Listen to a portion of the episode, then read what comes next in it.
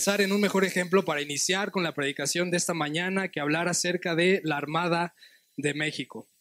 Eh, tienen una, un eslogan que dice en el mar, en el, en el aire, en la tierra, para servir a México. Esa es su visión, esa es su razón de ser, garantizar tanto la seguridad nacional marítima de amenazas internas como de amenazas externas.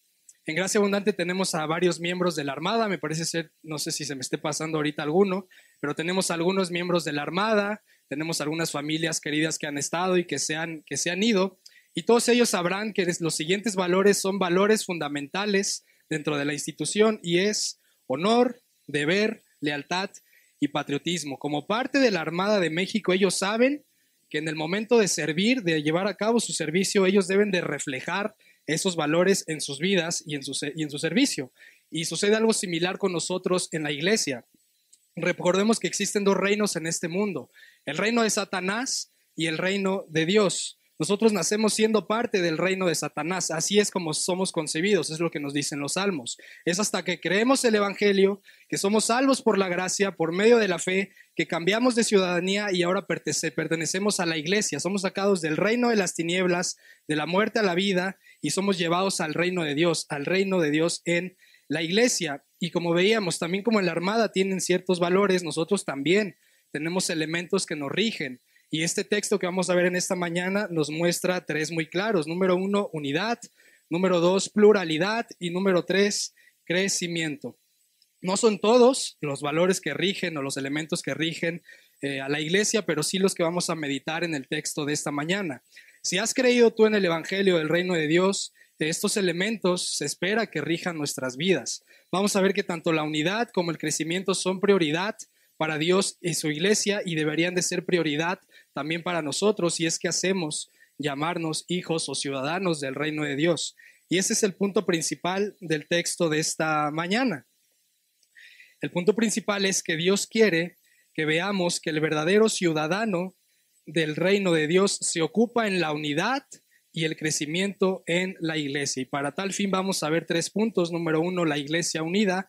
Número dos, pluralidad en la iglesia. Y número tres, la iglesia en crecimiento. Te lo recuerdo nuevamente, estamos en Efesios capítulo 4 y para llegar ahí ya, ya pasaron tres capítulos, no los vamos a ver, pero ya Pablo viene escribiendo cosas antes en el capítulo 1, 2 y 3 entonces nosotros hoy solamente nos vamos a enfocar en Efesios 4, versículos del 1 al 16. Así que empecemos rápidamente con, número 1, la iglesia unida, versículos del 1 al 6. Comenzamos con el versículo 1, donde dice Pablo, yo pues preso en el Señor, Ahí está hablando Pablo, que es el autor de la carta a los Efesios. Literalmente Pablo estaba encarcelado y así lo dice eh, unos, unos, párrafos, unas palabras antes de su carta, donde dice, yo Pablo, prisionero de Cristo Jesús, por amor de ustedes los gentiles. Y atención con eso, él dice prisionero de Cristo Jesús. No dice prisionero por culpa de Satanás o prisionero por causa de que Dios tal vez no está en control, tal vez Dios este, perdió el control por un momento y se le fue y me encarcelaron. No. O sea, Pablo dice, soy prisionero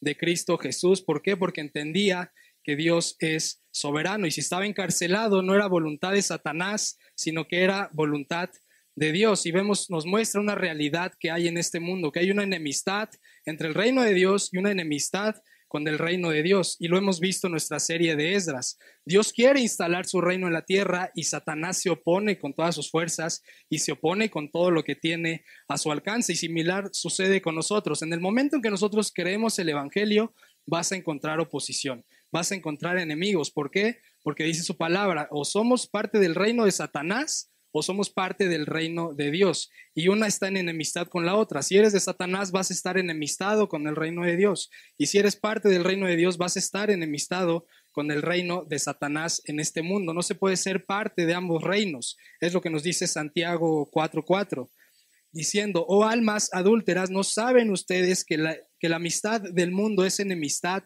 hacia Dios? Por tanto, el que quiere ser amigo del mundo se constituye en enemigo de Dios. Es decir, si tú eres ciudadano del reino de Dios, una característica peculiar es que debes de odiar y debes estar en lucha constantemente contra el pecado. El pecado es nuestro enemigo. Si estamos casados, no podemos seguir tratando mal a nuestras esposas, no podemos seguir siendo violentos, groseros, y de igual manera aplica de ellas hacia los hombres.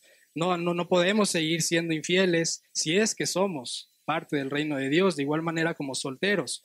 No podemos faltarle al respeto a nuestros padres, no podemos deshonrarlos, no podemos creer que nosotros somos quienes nos gobernamos a nosotros mismos sin respetar la autoridad de nuestros padres. Y de, y de iglesia sucede, como iglesia sucede algo similar.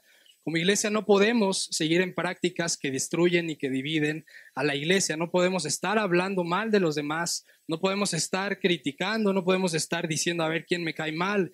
A ver, voy a hacer mi lista. Estos son los que me caen bien y estos son los que me caen mal. O, no, está ahí este, tal persona, pero no, yo siento que yo pudiera hacerlo mejor. Realmente esa no es una característica de un ciudadano del reino de Dios. El ciudadano del reino de Dios ama lo que Dios ama y odia lo que Dios odia. Hay, la importancia de lo que Pablo va a seguir diciendo más adelante, versículo 1. Os ruego que andéis como es digno de la vocación con que fuisteis llamados. Y atención con esa palabra que utiliza Pablo, usa la palabra rogar. O sea, está haciendo una exhortación, no es una sugerencia, les está, les está exhortando a que lo hagan, no es si quieren o no, pero es una palabra eh, eh, muy linda y que vemos el corazón cuidadoso y amoroso de Pablo y de Dios hacia nosotros. Sea, está hablando de rogar que andemos como es digno. ¿Qué quiere decir esto? Es lo que viene diciendo Pablo en los tres capítulos anteriores, pero ¿a qué se refiere? Vamos a hacer énfasis en Efesios 2.10, donde dice, porque somos hechura suya, o sea, ya no somos de Satanás ni de ese reino, sino que somos hechura suya, creados en Cristo Jesús para hacer buenas obras, las cuales Dios preparó de antemano para que anduviéramos en ellas. Ok, en otras palabras, Pablo está diciendo que no podemos ganar nuestra salvación por obras. O sea, esas obras que se refieren no son para que seamos salvos, sino son obras que ya en las cuales andamos una vez que el Señor ya nos ha salvado. No podemos ser salvos por nuestras propias obras, sino que las obras que Dios prepara son para que nos santifiquemos. Entonces, nosotros o nuestras obras no nos salvan, nuestras obras nos santifican una vez siendo salvos por la fe. Y este es un buen elemento, ahorita vamos a ver más adelante de la paciencia, hacemos pacientes con la señora de los colchones. Gracias a Dios que el otro día, el sábado que vine, pasó, pero con un remix. O sea, ya no era esa, sino que aparte le agregó un remix. Entonces, seamos pacientes, seamos pacientes, iglesia, y Continuamos entonces con eso. Nuestras obras, las que Dios prepara para nosotros, no nos salvan, pero sí son evidencia de lo que Dios ya ha hecho por nosotros.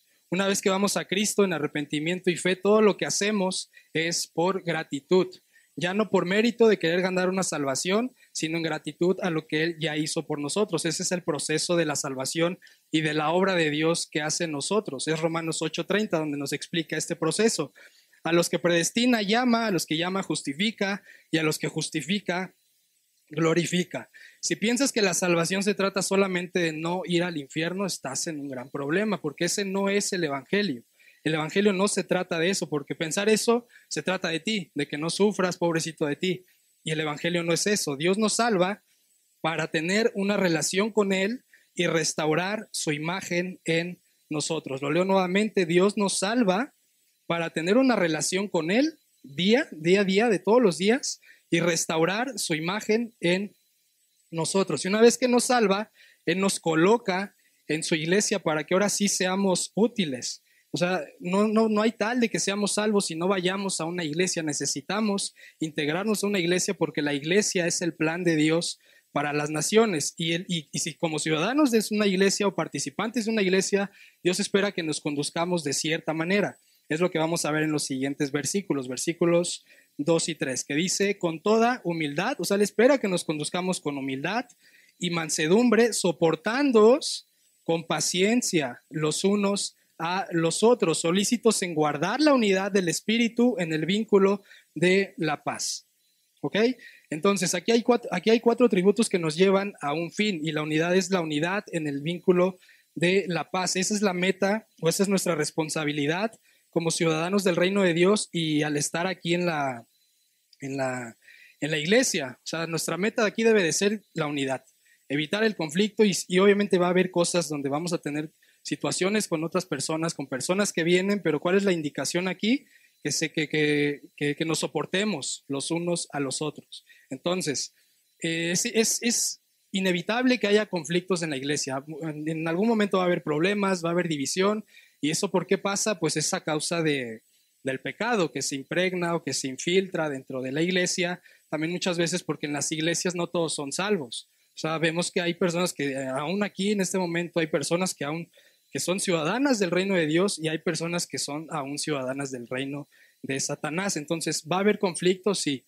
¿Hay manera de evitarlo? Desde luego que sí, es lo que vamos a ver en los siguientes atributos que menciona, bueno, ya lo leímos, pero lo vamos a leer nuevamente.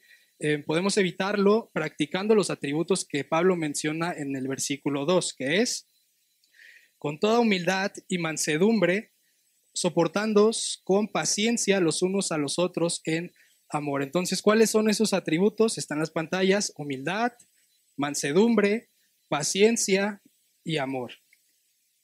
Si formamos parte de la iglesia, estamos llamados a modelar esos atributos. ¿Podemos hacerlo?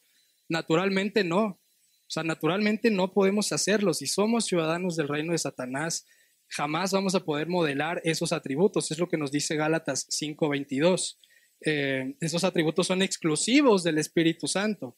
El fruto del Espíritu es amor, paciencia, menciona otros más, pero continúa diciendo mansedumbre. Vemos amor, paciencia y mansedumbre. Si no nos hemos reconciliado con Dios, no podemos modelar esos atributos en nuestras vidas. Si el Espíritu Santo no habita en nosotros, no podemos modelar esos atributos que, acabamos de, de leer. Nosotros no podemos, no podemos ser humildes, no podemos ser mansos, no podemos mostrar amor, pero hubo alguien que sí pudo. No sé si puedas pensar tú en esa persona o en ese ejemplo que sí pudo hacer todo lo que acabamos de leer. Esa persona es Jesús. Esa persona sí pudo manifestar todos esos atributos a través de su vida y obra. Así lo dice su palabra, Mateo 11, 29, hablando acerca de, este, de, la, de la mansedumbre y de la humildad. Hablando Jesús dice, tomen mi yugo sobre ustedes que yo soy manso y humilde. Vemos que Jesús sí pudo ser manso y humilde. ¿Qué hay de su paciencia? Romanos 2.4. O tienes en poco sus riquezas de su bondad y tolerancia y paciencia entonces, nuevamente, Jesús es el ejemplo de la paciencia que hay del amor. Primera de Juan este, 4.8 nos dice, el que no ama no conoce a Dios porque Dios es amor. O sea, nuevamente Jesús demostrándonos, Él sí puede eh, modelar o Él sí pudo modelar todos estos atributos. ¿Qué podemos concluir de todo esto? Que si nos llamamos seguidores o discípulos de Jesús, estamos llamados a ser igual.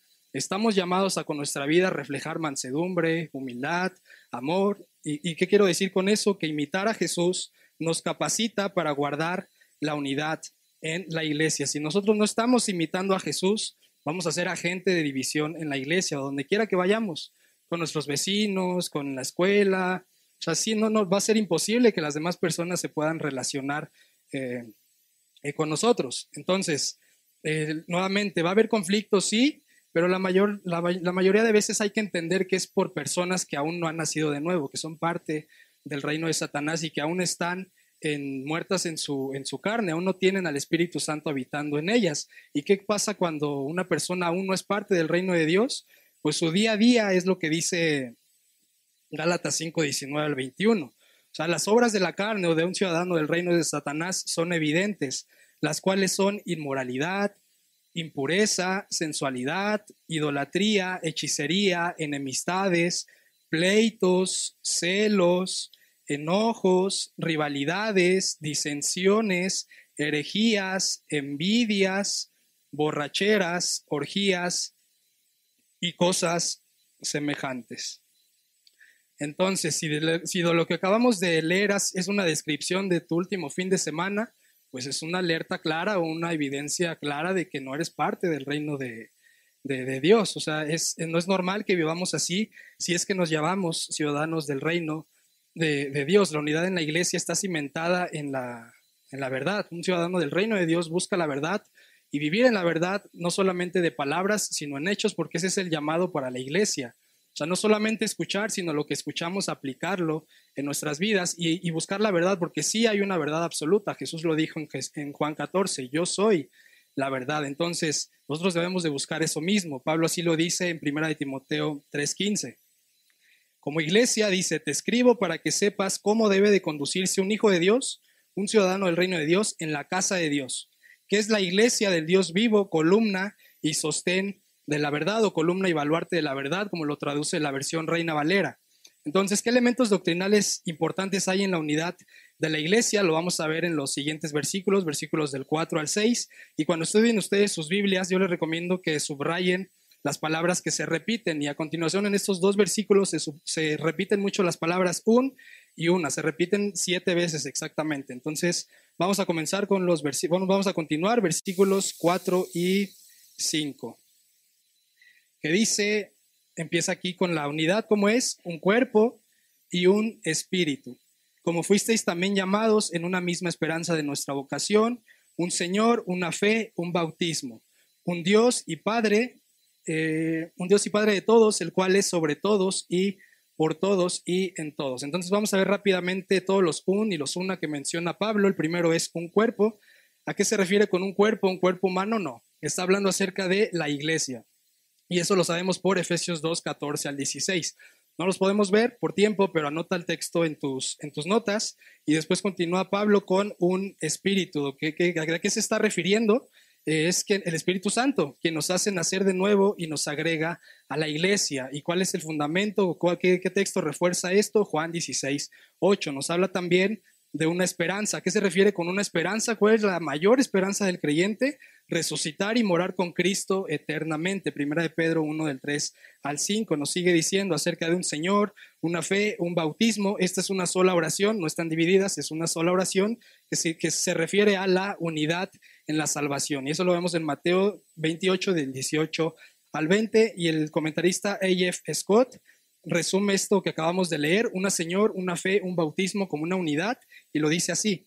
Es mejor considerar toda la oración como expresión de un solo hecho fundamental, un Señor en quien todos creemos y en cuyo nombre hemos sido bautizados. O sea, sí, ahí está esa unión. Fe, eh, este, el Señor, somos salvos por, Señor, eh, por el Señor Jesús, por la fe, inmediatamente hay un bautismo. Y paréntesis, si tú no te has bautizado, Va a haber bautizos a finales de este mes, entonces acércate con nosotros para que te demos más informes. Pero bueno, continuamos. Dice finalmente un Dios y Padre, y aquí significa obviamente al Padre, al Padre del Señor Jesús, que es el iniciador del plan de redención. Y eso lo vemos en Efesios 1, capítulo, capítulo 1, versículo 4. Entonces vemos que la unidad obra en perfecta armonía y Dios espera que nosotros también obremos en, en armonía. O sea, Dios pudo haber hecho todo, el Padre o el Hijo o el Espíritu Santo pudieron haber llevado ellos solitos la salvación, pero no, cada uno tiene su función. El Padre pensó en el plan de, redención, eligió a los que iban a ser salvos antes de la fundación del mundo y, es efectivo a través de la venida del Espíritu Santo y es el Espíritu Santo quien aplica todas esas verdades hoy. Entonces un trabajo, una unión y es el mismo modelo que Dios espera para nosotros en la iglesia. ¿Eso qué quiere decir? Que nosotros somos útiles y somos importantes y formamos parte de la iglesia. No hay como que uno sea más útil o, que uno sea más valioso que el otro. Cada uno de nosotros somos singulares y valiosos dentro del reino de Dios y dentro de la iglesia. Eso es lo que se espera de acuerdo a lo que acabamos de leer. Si estás aquí, eres importante, no hay como que no tengas ningún valor y, entender que hay una pluralidad y eso también es hermoso. Aquí nadie de nosotros somos igualmente parecidos, tanto físicamente, tanto en el carácter. O sea, no hay dos Josués, no hay dos Pacos, no hay dos Miguel, no hay dos Leos, no hay dos Columbas, no hay dos eh, Gabis. Cada quien somos individuales, somos únicos e importantes dentro de la iglesia y eso nos habla acerca de la pluralidad que Dios añade a su iglesia y con eso pasamos al segundo punto que es la pluralidad en la iglesia, versículos del 7 al 12. Vamos a empezar con el versículo 7 que está en pantallas. que dice, pero a cada uno, ahora sí, pero a cada uno de nosotros fue dada la gracia conforme a la medida del don de Cristo. Entonces eso, eso quiere decir que si estamos en Cristo gozamos de la gracia inmerecida de Dios, pero nuevamente el Evangelio no se trata de nosotros y lo que podemos recibir, sino de que una vez que somos puestos aquí, cómo podemos servir y cómo podemos usar nuestra vida para ponerla al servicio de los demás. Es mejor dar que recibir. Así lo enseñó el, Señor Jesús. Hechos 20:35, donde dicen, todo les mostré con mi ejemplo, el Señor Jesús, que así trabajando deben ayudar a los débiles y recordar las palabras del Señor Jesús que dijo, más bienaventurado es dar que recibir. Entonces debemos de venir así con ese entendimiento a la iglesia, que es mejor dar que. No se trata de nosotros y qué puedo obtener, sino de qué puedo hacer, qué puedo ofrecer a las demás personas a través de los dones que Él nos da. Entonces, entender esto va a ocasionar dos cosas. Va a ocasionar unidad y va a ocasionar crecimiento dentro de la iglesia a través de los dones que Él nos da. De modo que el Señor nos salva y nos da dones para que lo pongamos al servicio de las personas que conforman la iglesia. O sea, de otra manera no tiene sentido que tengas dones y que seas bueno para, eh, para servir o para predicar o para enseñar o para ayudar a otros si, si, o para aconsejar. No sirve de absolutamente nada si estamos encerrados y no tenemos contacto con, con la iglesia. Entonces, si eres cristiano, has nacido de nuevo, al menos tienes un don, al menos uno, y con ese debes de bendecir a la iglesia. Y eso es lo que continúa diciéndonos Pablo en los siguientes versículos. Versículo 8, eh, que dice, por lo cual dice, subiendo a lo alto llevó cautiva la cautividad y dio dones a los hombres. Este versículo es asombroso y es hermoso porque está citando el Salmo 68, versículo 18. Vamos a leerlo rápidamente, donde dice, tú has ascendido a lo alto, has llevado en cautividad a tus cautivos, has recibido dones entre los hombres y aún entre los rebeldes para que el Señor Dios habite entre ellos. No vamos a leer todo, todo el salmo, les recomiendo que lo lean en su casa, pero este salmo nos habla acerca de la marcha triunfal de Dios, de, Dios eh, que lleva al pueblo del monte Sinaí hacia el monte de Sión en Jerusalén. Y es algo peculiar porque el monte Sinaí tiene que ver con el pecado, mientras que llevarlos Dios, sacarlos de ahí, llevarlos al monte de Sión, tiene que ver con la libertad. Y es muy parecido, si lo piensan, a lo que Jesús hace con nosotros, que nos rescata, nos saca de la muerte. Estando muertos en delitos y pecados, Dios nos saca y nos lleva de Sinaí hacia Sión, o hacia allá es hacia donde nos dirigimos, si es que hemos puesto nuestra fe en, en Jesús. Él nos da vida y nos lleva a Sión. ¿Y qué más hace? Dice el versículo 8. Eh, Jesús, subiendo a lo alto, llevó cautiva la cautividad y dio dones a los hombres. O sea, esto también es, es asombroso, porque ¿qué? De no ser útiles, de estar en el reino de Satanás muertos, dice Pablo también en Corintios, donde no tenemos nada de qué enorgullecernos, Dios nos saca de ahí, nos, da, nos, nos salva, nos lleva a su reino, nos hace ciudadanos de su reino y nos da dones. O sea, pasamos de ser inútiles a ser útiles. Y como yo lo, pensaba en la iglesia, pues estamos realmente llenos o es el club de los ex. ¿Por qué? Porque aquí hay ex alcohólicos, ex adúlteros, ex borrachos, ex homosexuales, ex ladrones, ex mentirosos, ex, ex, ex, ex. Entonces eso es maravilloso, de eso es que está conformada la iglesia de Dios no es por personas buenas o amables o que hubo algo bueno en ellos, sino que es porque Dios quiso y Dios de ahí nos rescata, hace cautiva la cautividad, nos da dones para qué? Para bendecir a su iglesia, para que ya no permanezcamos más en eso que, en esas obras de muerte, de ser, seguir siendo ladrones, borrachos, eh, y, que lo dice más claramente Pablo en 1 Corintios 6, 9, 11, de cómo pasamos de un reino hacia el otro, dice Pablo. ¿No saben que los injustos no heredarán, no heredarán el reino de Dios? No se dejen engañar, ni los inmorales, ni los idólatras, ni los adúlteros, ni los afeminados, ni los homosexuales. Todo esto que está diciendo no heredarán el reino de Dios. Ni los ladrones, ni los ávaros, ni los borrachos, ni los difamadores, ni los estafadores heredarán el reino de Dios. Y dice, ¿se queda hasta ahí? No, o sea, nos dice y no es que en la, iglesia esté llena de pura gente que no era nada de esto. La iglesia está llena de gente que antes era esto, es lo que dice Pablo. Y esto eran algunos de ustedes. Esto eran, ya no, esto eran algunos de ustedes, pero fueron lavados. Y aquí Pablo va a empezar con un pero, pero, pero, pero, porque es, es muy común en nosotros de decir, no, no puedo cambiar. No puedo dejar de ser infiel, no puedo dejar de tomar, no puedo dejar de drogarme, no puedo dejar de golpear a mi esposa, de ser violento, Pablo dice, no es cierto. Si tú eres ciudadano del reino de Dios, estás en Cristo, si puedes. Y lo dice claramente aquí. Comenzando con, pero fueron lavados. Y puede que, tú no contraargumente, no, no es cierto, no puedo cambiar, pero fueron santificados. No, no, no puedo, pero fueron justificados. O sea, continúa Pablo con el pero, pero, pero, pero. Fueron lavados, fueron santificados y fueron justificados. Entonces, sí puedes cambiar si estás en Cristo. En el nombre del Señor Jesucristo y en el Espíritu de nuestro Dios. Entonces, si somos eh, cristianos, si somos parte del reino de Dios, podemos cambiar.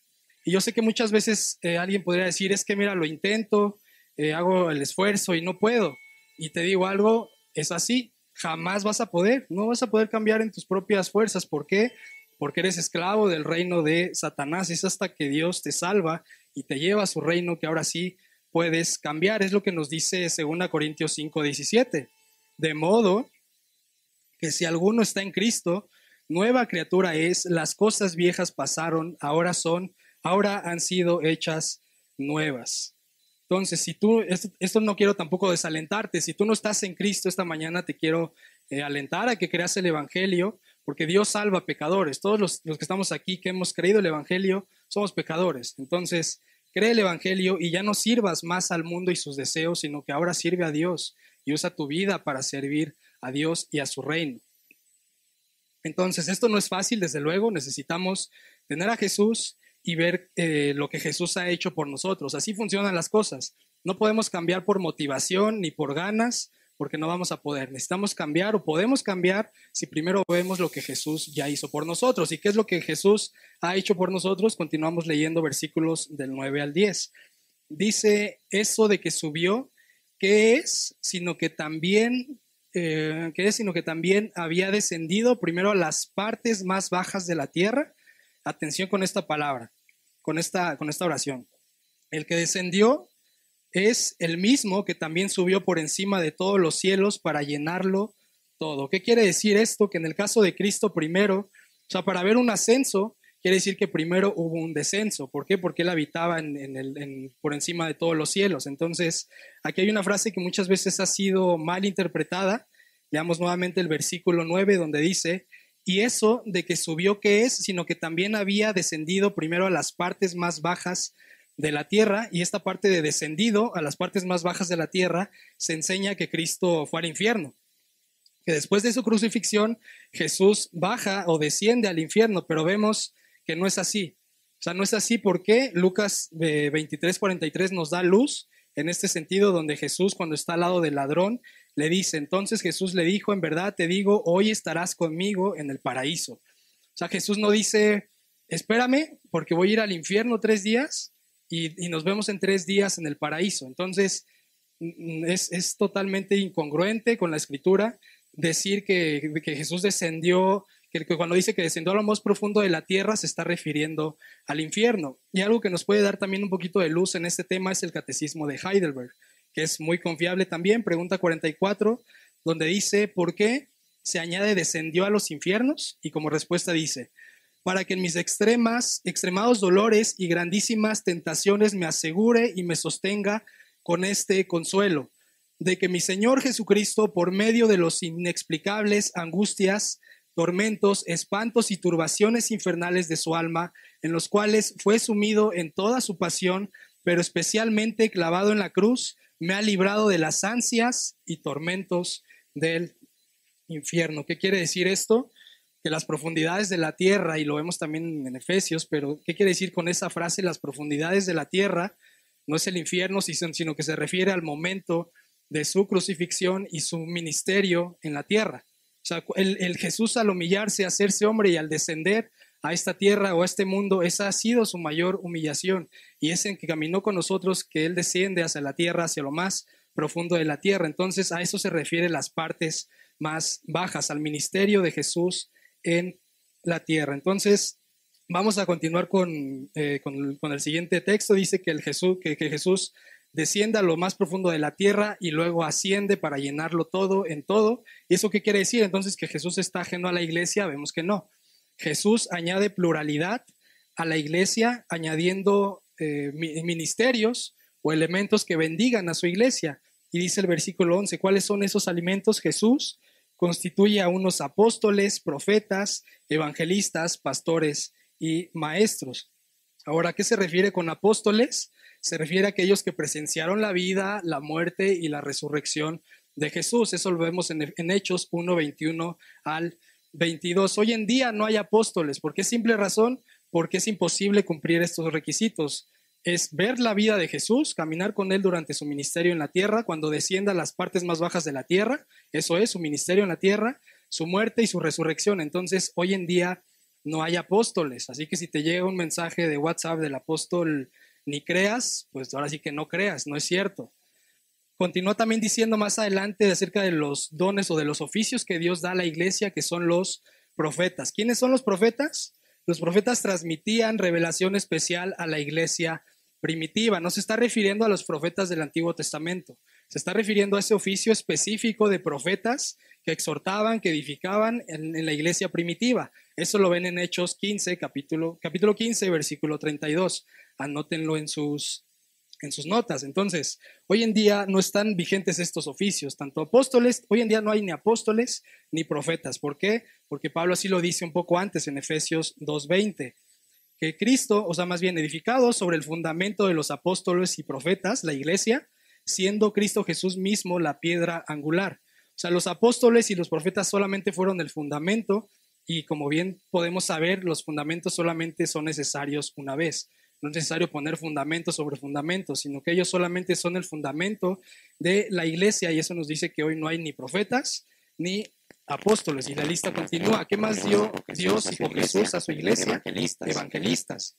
¿Qué son o cuál es la función de los evangelistas? Son personas dotadas para predicar el evangelio. Hechos 21, 8. Y como también dice la escritura, hermosos son los pies de los que anuncian la paz, de los que anuncian el evangelio. Y finalmente vemos pastores y maestros, perdón, donde dice, ¿cuál es esa función de pastores y maestros? Pastorear al rebaño de Dios. Eso lo vemos en eh, primera de Pedro 5, 2. Entonces vamos a continuar ya con la, con la, con la etapa final de este, de este texto. Vemos que Cristo constituye apóstoles, profetas y evangelistas. ¿Con qué fin? Lo, lo dice el versículo 2, 12. Con el fin de perfeccionar a los santos para la obra del ministerio, para la edificación del cuerpo de Cristo. Entonces la encomienda es perfeccionar a los santos. Los santos somos todos aquellos que formamos parte de la iglesia y el fin es edificar al cuerpo de Cristo, que el cuerpo otra vez no es un cuerpo natural, se está refiriendo a la iglesia. Y ahora la pregunta es, ¿para quién es esa encomienda? Buscar la edificación y perfeccionar a los santos para la unidad de la iglesia. ¿Es solamente para los pastores? No. Es una tarea para todos, para toda la iglesia, tanto pastores como congregantes deben de ocuparse en la unidad y, la unión de la, en la unidad más bien de la iglesia y evitar la, división. Entonces, en eso debemos de pensar al venir aquí. No si en la iglesia encontramos novio o novia, o estar viendo, decíamos al principio, quién me cae bien, quién me cae mal, añadirlo a la lista negra. Nosotros debemos de estarnos ocuparnos, debemos ocuparnos en encontrar nuestros dones espirituales y ponerlos al servicio de los demás. ¿Eso que trae como consecuencia? Unidad y edificación a la iglesia y también trae indudablemente crecimiento o en consecuencia trae crecimiento. Y con crecimiento no es crecimiento de que numérico, de que seamos aquí 10 mil personas, sino habla acerca del crecimiento espiritual. Y con eso pasamos al tercer punto, la iglesia en crecimiento, versículos del 13 al 16. Entonces recordemos, la tarea es perfeccionar a los santos para la obra del ministerio y el fin es la edificación de la iglesia. Esa es la labor de todos, no nada más de pastores y maestros, sino de todos, de todos los que estamos aquí en este lugar, que, que formamos parte de gracia abundante. Entonces, eh, continúa diciendo más adelante, o sea, esa, esa tarea, ¿hasta cuándo es? ¿Tiene un límite? No, continúa diciéndonos Pablo, versículo 13, hasta que todos lleguemos a la unidad de la fe y del conocimiento del Hijo de Dios, a un varón perfecto, a la medida de la estatura de la plenitud de Cristo. Y vean cómo Pablo usa al principio de este versículo la palabra todos. En la iglesia no hay llaneros solitarios, no hay personas más importantes que otras. Todos debemos de ir avanzando. ¿Hacia dónde? Número uno, la unidad de la fe, o sea, la unidad de la iglesia. Y número dos, el conocimiento del Hijo de Dios. La meta es crecer en nuestro conocimiento del Hijo de Dios y la unidad en la iglesia. Y eso es algo que está muy en la mente de Pablo, ya lo había mencionado antes en Efesios 1.17. La oración de Pablo para los Efesios era que crecieran en el conocimiento de Dios. Y lo, veamos, veámoslo en Efesios 1.17. Pido que el Dios de nuestro Señor Jesucristo, el Padre de Gloria, les dé espíritu de sabiduría y de revelación en un mejor conocimiento de Él. O sea, en un mejor conocimiento de quién? De Cristo. Entonces, lo digo nuevamente, si tu meta esta mañana o durante todo el tiempo que has venido a Gracia Abundante no es conocer más a Jesús, entonces este sitio no es tu lugar. Si tu meta es el conflicto en lugar de, crear, eh, de crear conflicto en lugar de crear unidad, de igual manera, este sitio no es tu lugar. Digo otra vez nuevamente, en la iglesia seguramente va a haber alguien que te va a ofender, seguramente. Seguramente algo no te va a parecer, algo te, alguien te va a ofender de manera genuina y, pues si no, no, no entendemos esta parte, pues ¿qué va a pasar? Vamos a crecer todavía más el conflicto. Entonces, si no entendemos que nuestra meta es parecernos a Cristo y buscar la unidad, pues nunca va a parar el conflicto. Y me hizo y ahora yo le hago, y ahora me hizo y ahora yo le hago, y así una pelotita que nunca va, nunca va, a nunca va a acabar. Entonces, si alguien te ofende y tu meta es imitar a Cristo, ¿qué va a pasar? vas a perdonarlo. ¿Por qué? Porque Cristo es el ejemplo perfecto del perdón. O sea, no te vas a tomar en serio la ofensa y vas a seguir con ese jueguito, sino alguien te ofende, perdonas. Esa es la manera en que, en que funciona y es la manera en que debemos entender la iglesia, esa visión, esa cosmovisión de la iglesia nos debe de llevar hacia la unidad, hacia la unidad, el crecimiento y hacia la madurez. ¿Para qué? Dice Pablo en el versículo 14, para que ya no seamos niños fluctuantes llevados por doquiera de todo viento de doctrina, por estratagema de hombres que para engañar emplean con astucia las artimañas del error. Pablo advierte a los efesios de los falsos maestros de aquella época cuando les dice niños fluctuantes. ¿Qué es niños fluctuantes? Ya es inmaduros. les está diciendo, ya no sean inmaduros creyéndose todo lo que les envían por las cadenas de WhatsApp, es una advertencia para ellos de tener mucho cuidado con los falsos maestros y que es una advertencia también para nosotros en el día de hoy al encontrar tanta falsa enseñanza y tantas cosmovisiones tan distintas en redes sociales. Es muy fácil, tú métete a YouTube y en tendencia te van a salir muchos videos donde vas a ver un buen de cosmovisiones totalmente opuestas al cristianismo. Es una advertencia también para nosotros hoy en día. Hoy en Internet, por ejemplo, en, YouTube, he notado igual en tendencias, hay un, eh, pues él dice que no es filósofo, pero hay, alguien que opina mucho o está muy de moda que se llama Diego Rosarín. Él es total, una persona totalmente opuesta al cristianismo. Cuidado con, con esas cosmovisiones. También tengamos, tengamos cuidado con personas que se llaman cristianos, pero que mezclan cosmovisiones. Por ejemplo, Daniel Aviv o el músico Camilo, que realmente hay, hay una mezcla entre cristianismo y muchas otras muchas otras cosas. Entonces debemos de tener cuidado con eso y defender la verdad, como nos llaman también las escrituras. ¿Y cómo debemos de defender la, verdad? Peleándonos en YouTube, en Facebook y ya este, estar ahí comentando en todas las redes sociales como policía de la verdad. No. O sea, ¿cómo debemos de pelear? Dice Pablo, versículos 15 al 16, sino que siguiendo la verdad en amor, en amor, crezcamos en todo aquel que es la cabeza, esto es Cristo, de quien todo el cuerpo bien concertado y unido entre sí por todas las coyunturas que se ayudan mutuamente según la actividad propia de cada miembro, recibe su crecimiento para ir edificándose otra vez en amor.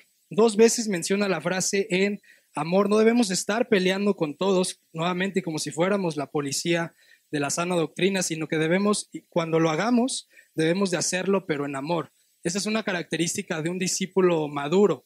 Un discípulo o un creyente seguidor de Jesús maduro es una persona pacificadora que cuando conversa con otra persona que piensa distinto a él, eh, no se sale de control, sino que lo que dice lo dice en amor. Esa es una característica elemental de un ciudadano del reino de Dios que es maduro. Así lo dice Mateo 5.9. Bienaventurados los que procuran la paz, pues ellos serán llamados hijos de Dios. Y bien, finalmente,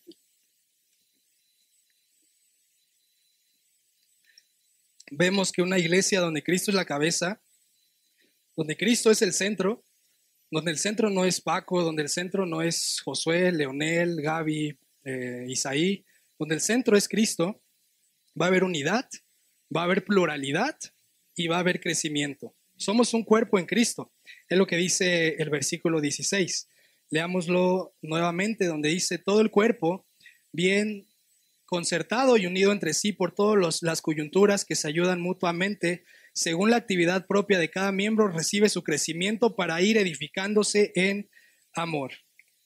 Así que si somos parte del cuerpo de Cristo para ser como Jesús, o sea, si somos parte más bien del cuerpo de Cristo, si somos parte de la iglesia es para buscar la unidad y para ser como Jesús. Esa es la meta, esa es nuestra motivación y nuestra, y nuestra razón de ser. Queremos crecer en nuestra relación con Dios. No solamente los domingos, que nuestro alimento sea solamente el domingo, sino que sea algo de lunes a domingo, que sea algo constante, que sea algo de todos los días. ¿Cómo podemos concluir este sermón? Si eres salvo y eres parte de la iglesia o te llamas parte ciudadano del reino de Dios, eh, medita si eres un agente de unidad o si eres un agente de división. Si estás usando tu vida para ti mismo y tus deseos, o si estás usando tu vida para ayudar a otros y ser más como Cristo, piensa en las siguientes preguntas. ¿Mi motivación de venir a la iglesia es Cristo? O sea, ¿mi motivación de venir a la, iglesia es Cristo o es pues el ambiente o es Beto o es Paco o es Josué? No. Piensa en eso. ¿Tu motivación de venir a la iglesia es Cristo? Si esa no es tu motivación, entonces cuidado, examina tu corazón. Siguiente pregunta. ¿Deseo servir a los demás como Cristo lo hizo?